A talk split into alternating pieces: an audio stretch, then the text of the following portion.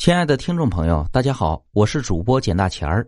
咱们今天要讲的故事是《落水女孩坐上我的车》第一集，来自一个粉丝投稿。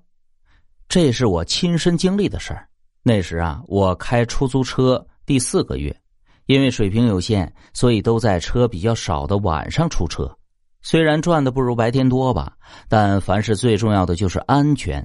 这样一想。我便也挺知足的，比较要好的同事总叮嘱我说：“晚上开车要当心，看到一些奇怪的人或东西啊，拦车什么的不要停，赶紧走。”我觉得很疑惑呀，他们说的奇怪的人，我就知道指那些恶人或醉汉，但他说的东西会是什么呢？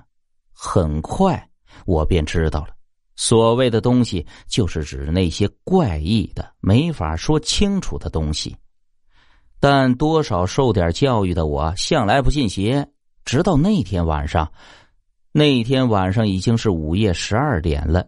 我把一个乘客送到了北边的郊区，便往回开，心里总是希望回去的路上能顺便带上几个乘客，也就省了点油钱呗。很幸运的是，没走多远呢，就看见前面有人冲我招手拦车，挺着急的样子。我便把车停在了他旁边，发现这是女孩子。她的身材挺不错的，一头秀发好长，这显然是个大美女。只是奇怪，她全身都湿湿的，头发还在滴水呢，凌乱的搭在俊秀的脸蛋上。大概是因为冷，她脸色煞白，全身还在微微的发抖。身后是一条小河。哎，我觉得十分的奇怪呀，这女孩子在河里玩水了。想到这个，我便忍俊不禁。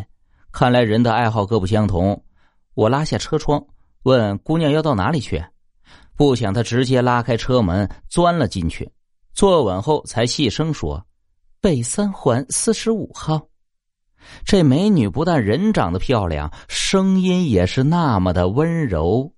其实我这个人一向比较寡言，但这时也不免多起了一些话。一脚踩上离合，手把好方向盘，好嘞。不超过二十分钟，保准把你送到地方。这车子启动，一路飞驰在宽阔的马路上，车外的景物全部被瞬间抛在我的后头。虽然我扬言始终紧盯着前面的路，但心却痒痒的飘到了女孩子那块儿。很快呀，我跟她搭起讪来，我问她身上怎么湿漉漉的，是下河玩水了吗？他也没说什么具体的原因，哎，反正就是稀里糊涂的。然后呢，我就没有再继续追问，转而关心到大晚上的气温本来就低，你可要注意身体啊，就这样容易感冒的。他轻轻闻了声，我们恢复了平静。也就是十五分钟左右，显然看见北三环的指路牌，再往前开一点就到了。我把车停在了路边，正要跟他说话呢，不料他先开口了：“大叔。”我身上没钱，你等我一下好吗？我马上回去跟我妈要。听闻他楚楚可怜的恳求，我还能说什么呢？反正很快就回来，也就答应了。于是我说呀：“那你快点啊！”他点点头，很快走向那扇门。虽然能模糊看清是四十五号字样的门牌，但门前的那棵大枣树却把其他景物都遮挡的差不多了。女孩一闪身就几乎不见了。只能听到他用钥匙开锁的声音。我想啊，小姑娘家家的应该没啥事儿，便点了支烟，稍作休息。谁知道啊，这一等就是二十几分钟，都快半个钟头了，还没见得出来。